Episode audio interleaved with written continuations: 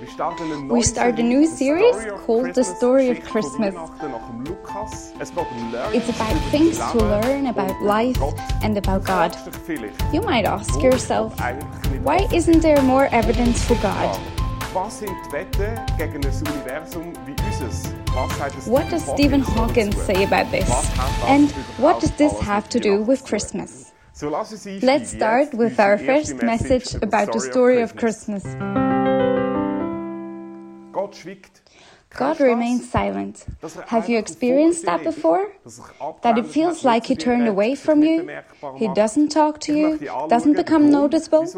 I want to talk about the reason for God to remain silent, the main problem, and the solution to it. Let's start with the story of Christmas the way Luke tells it in his Gospel.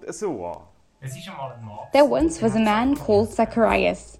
He had a wife, and her name was Elizabeth. Both of them were descendants of Aaron, and Zacharias was a priest.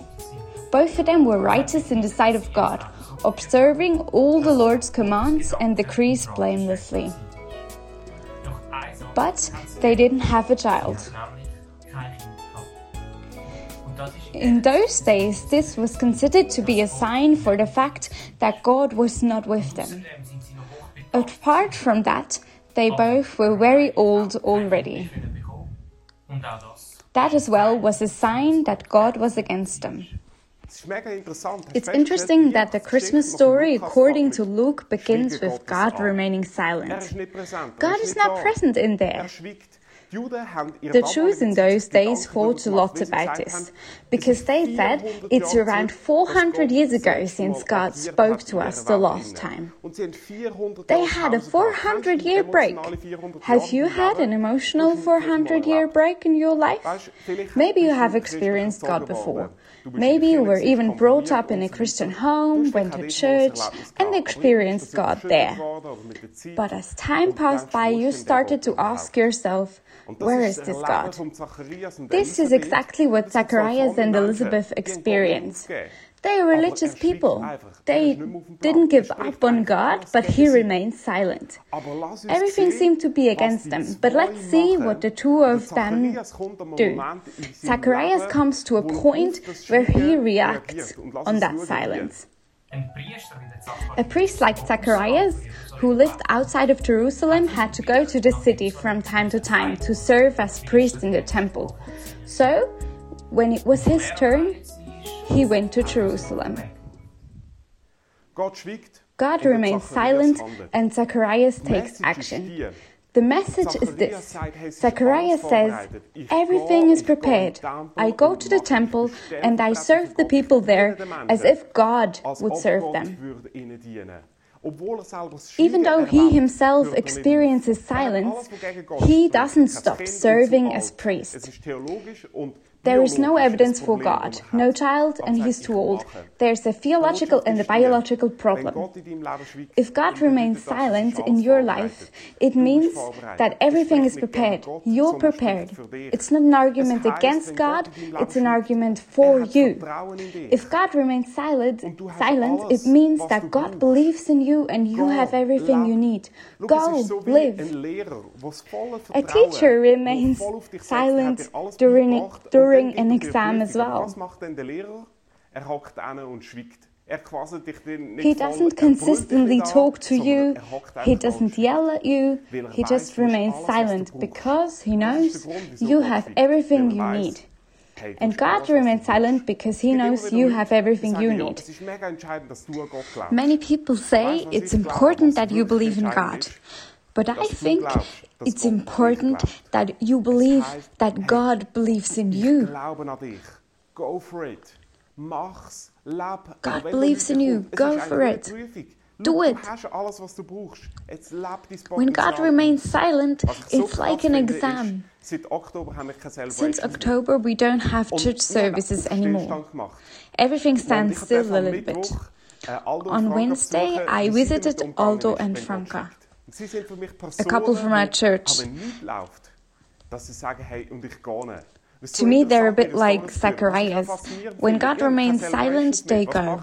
Like others of you, they invite people at home to watch the message together. Sie gehen, sie öffnen ihr Haus, sie sagen, okay, hey, dann, wenn wir nicht uns versammeln können, dann hole ich zwei, drei Leute zu mir, komm, wir schauen zusammen die Message. Das sind so Leute, die das gemacht haben. Das That motivates me enormously. So gut zu wissen. Let's, Let's go, go and visit Aldo and Franca together.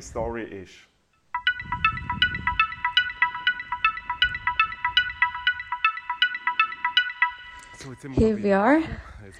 Let's see if they're home.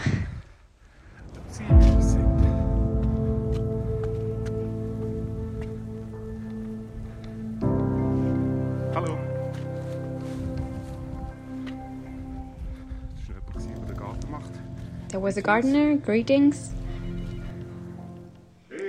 Ah, Hello. Buongiorno. Bene, grazie. How are you? Good. Come on in. Come in. Hello. ja. Hoi, komm. komm nur rein. Mathis.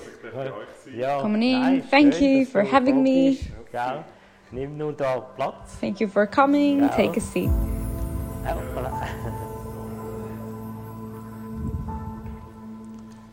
Hey, danke vielmals, darf ich bei euch sein? Ja, Thank you for having me. Seite her. Danke. Thank you for coming. ja. Ähm, you have experienced that God remains silent. Ja. How did you experience that? Ja, vor allem äh, meine Frau hat da etwas dazu My wife wants to say something about that. Äh, Um, she had sie will das mal A very tough experience that she wants to tell us about. Ja, E io 40 anni fa circa eh, sono stata afflitta da un- una brutta depressione. ja. Eben, dass sie Uh, 40, 40 years ago, Jahren in einer tiefen she suffered äh, from a deep depression. E appunto che c'è stato un periodo buio della mia vita e che io stavo molto male, molto male. It was a very dark time that Zeit von ihrem Leben, was incredibly hard for her. E pregavo, pregavo, mi dicevano di pregare, che se pregavo e io credevo in Dio, in Gesù, lui mi avrebbe guarita. She said to herself, Äh, If you pray and ja, believe in God, you will äh, recover. Auch an Gott glaubst und so, und dann wirst du auch von dem gesund, oder?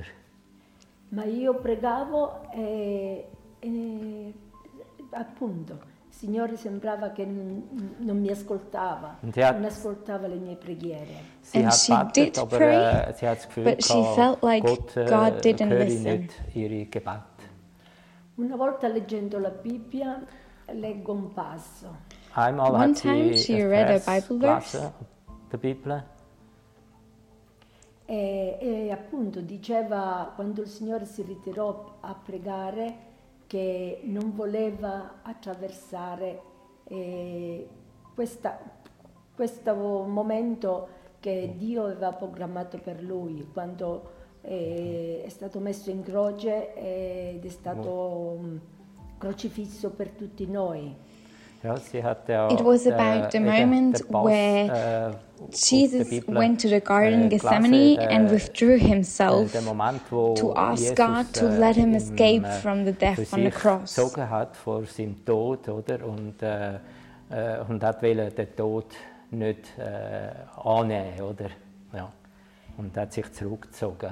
Ma Gesù avendo pregato tanto e vedendo che la situazione non cambiava, si ritirò a pregare e disse, Signore, sia fatta la tua volontà.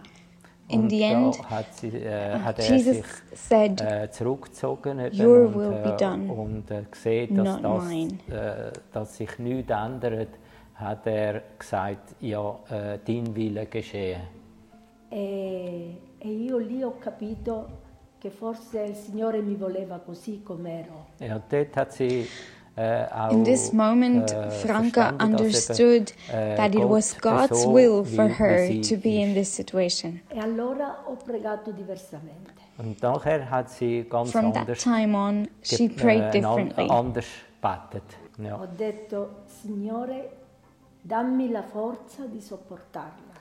Also, äh, She prayed for äh, strength das Gebet, das for everything that dass sie Kraft God wanted her to experience. Ihm, äh, Gott ihm gibt. E così piano piano eh, io ho accettato questa depressione so Slowly, she started to accept die her condition. depressive Moment äh, überlebt und eben so äh, angenommen. Però piano piano ho ricevuto la forza che le ho chiesto. Und, And äh, eventually, she received the strength to overcome that depression. Hat, das, die äh, Depression zu überwinden. E piano piano penso di averla domata. Und And slowly, she got the feeling of having it under control. gehabt hat. Wie war das für dich, gewesen, Aldo? How was it for you, Aldo? nichts äh, Ja, äh, eben für mich ist genau das Gegenteil von ihr. Ich habe I sie einfach nicht verstanden. her. Ich, ich bin ja nie depressiv. I never suffered from depression. Ich weiß nicht, was das ist. I don't know what that Und is. darum habe ich sie einfach nicht begriffen. I couldn't understand Und her. für mich hat es nur eins There was gegeben, only one thing I could äh, do. einfach äh, Praying, beten, praying beten and und praying. beten, äh, dass sie äh, I dass sie prayed that Kraft she would find the strength to get out of that depression. dass sie da daraus rauskommt. Also für mich ist das, das Gebet ist einfach Prayer was wichtig. important. But the situation did not challenge your faith in God. Äh, das ist für mich No, weniger schwierig. Äh, That wasn't my ist difficulty. nicht das Wichtigste. Also ich habe nicht das Gefühl gehabt, Gott I ist never nicht thought, da. Oder God is not here. nicht. Ich habe es gewusst, I knew Gott ist God da. is here Aber, with us. Äh, ich habe auch gewusst, I dass, also das, knew dass man that das we muss, have to accept äh, nicht the will of God. und äh, that we have to akzeptieren. go through the also Willen situations He sends akzeptieren. us. Genau, genau.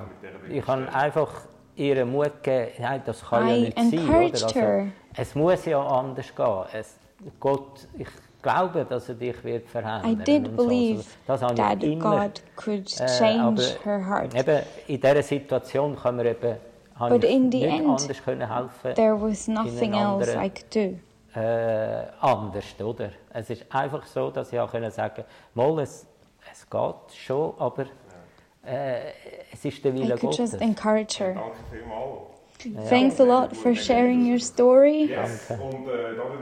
Let's get back to the message. Now to the main problem we have when God remains silent. It's interesting that Luke doesn't begin his gospel with Jesus like we would expect it.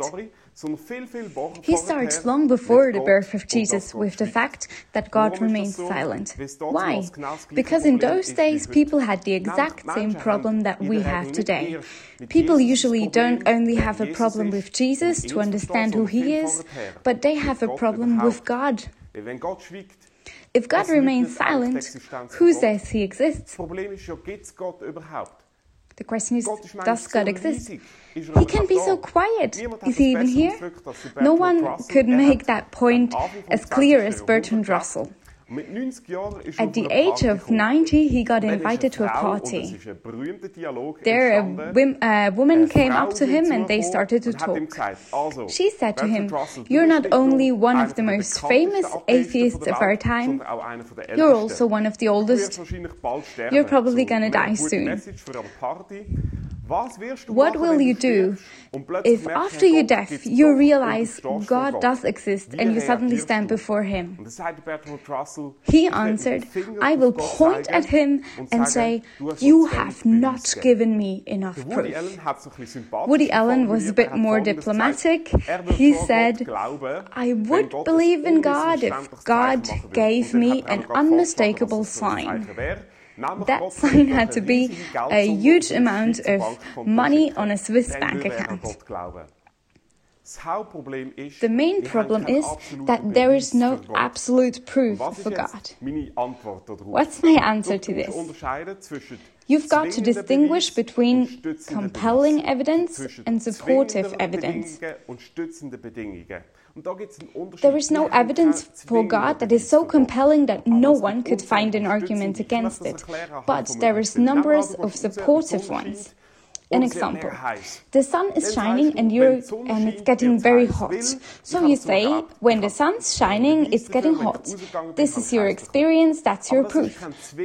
But it's not a compelling evidence. This is supportive evidence. Because if you go outside in winter, it's possibly very cold, even though the sun is shining. Und Naturwissenschaft funktioniert in der Regel so. In der Erkenntnistheorie sagt man, es gibt einen Unterschied zwischen zwingenden und stützenden Beweisen. Und so there's two kinds of evidences, and natural science usually uh, works only with compelling evidence. For example, concerning the universe, there are supportive evidence to believe that there is more than one universe, but there are also supportive evidence to believe that there is only one. So even in natural science, you can find a lot of different supportive evidence, but no compelling one. Alvin Plantinga said, There is no evidence for God that convinces every thinking, rational human being, but there are at minimum 20 supportive arguments for the existence of God. He wrote a whole book about them, and I have three book recommendations for you in the notes below. He says the main evidence for God is morality. But I want to look at another one the cosmological evidence. Fine tuning. All in all, there are 15 physical constants. And he talks about all the different physical constants.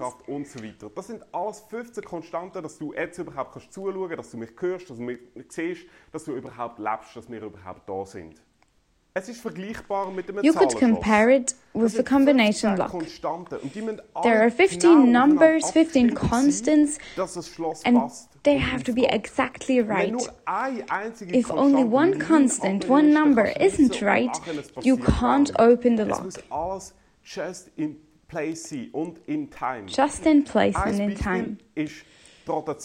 One example is the rotation of the Earth. The Earth rotates with 1,600 kilometers per hour around its own axis. If it was only a few kilometers per hour slower, the sun would burn us. If it was only a little bit faster, we would freeze to death. But not only that, we move with 100,000 kilometers per hour once a year around the sun. This means at the end of the day, you will have covered a distance of 2.4 million kilometers. That's an encouragement when you feel like you have achieved nothing. When have you thanked God the last time for this ordinary miracle? einmal um die eigene Achse geschafft haben. Wann hast du ihm gesagt, wow, heute haben wir wieder 2,4 Millionen Kilometer geschafft und wir sind genau 100.000 When did you say the last time? 2.4 million kilometers have we covered today. Dann würden wir ins Universum abfliegen. Wenn wir langsamer wären, würde es uns in die Sonne verschlucken. Das ist das Prinzip oder das Indiz vom Feintuning. That's the evidence of fine-tuning. Someone calculated the probability for a universe like ours. How likely are the 15 constants to be so perfectly balanced that such a universe can exist? The probability is 1 to 10 to the power of minus 100. Die Wahrscheinlichkeit gegen das Universum grenzt nothing. gegen null. Der Stephen Hawkins hat Folgendes gesagt. Die Wette gegen ein Universum wie Stephen Hawkins said no one would have a bet er on a universe like ours.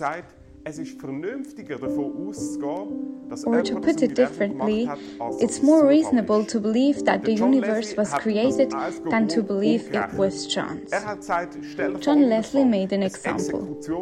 mit 50 Scharfschützen. Und die Scharfschützen stehen alle der Reihe nach auf 2 Meter Imagine a firing squad with 50 sharpshooters and they stand only 2 meters away from the man they have to kill. Imagine all of the sharpshooters miss the man. That is possible but it would be more reasonable to believe that they came to agreement with, to an agreement with each other. Talking about our universe, it is possible that all of it came into existence by chance, but it's more reasonable to believe that someone agreed on creating it. There is no compelling evidence for God. There are only supportive evidences. But God is not an object of our knowledge. We can't subject him to our reason. Universum transzendiert. Wir können ihn nicht wie ein anderes Objekt von unserer Erkenntnis behandeln. Aber die Story von Weihnachten ist folgende. Denk nach. But the story of Christmas is this. Nämlich, Gott hat die It Welt begins before the birth of Jesus. God created the world. Und Weihnachten bedeutet, der Gott selber kommt in die Welt hier. Es ist zwar unvorstellbar, Christmas means aber es ist God comes into the world, into this world. It's unimaginable, but it's logical if you think about it. God decides to expose himself to human inspection, first in the manger and then at the cross. Jesus, God Himself, came to us not only so that you can understand Him, but even more that you can love Him. The message of Christmas is. God believes in you. He's your fan. He is for you. That's what he expresses when he remains silent.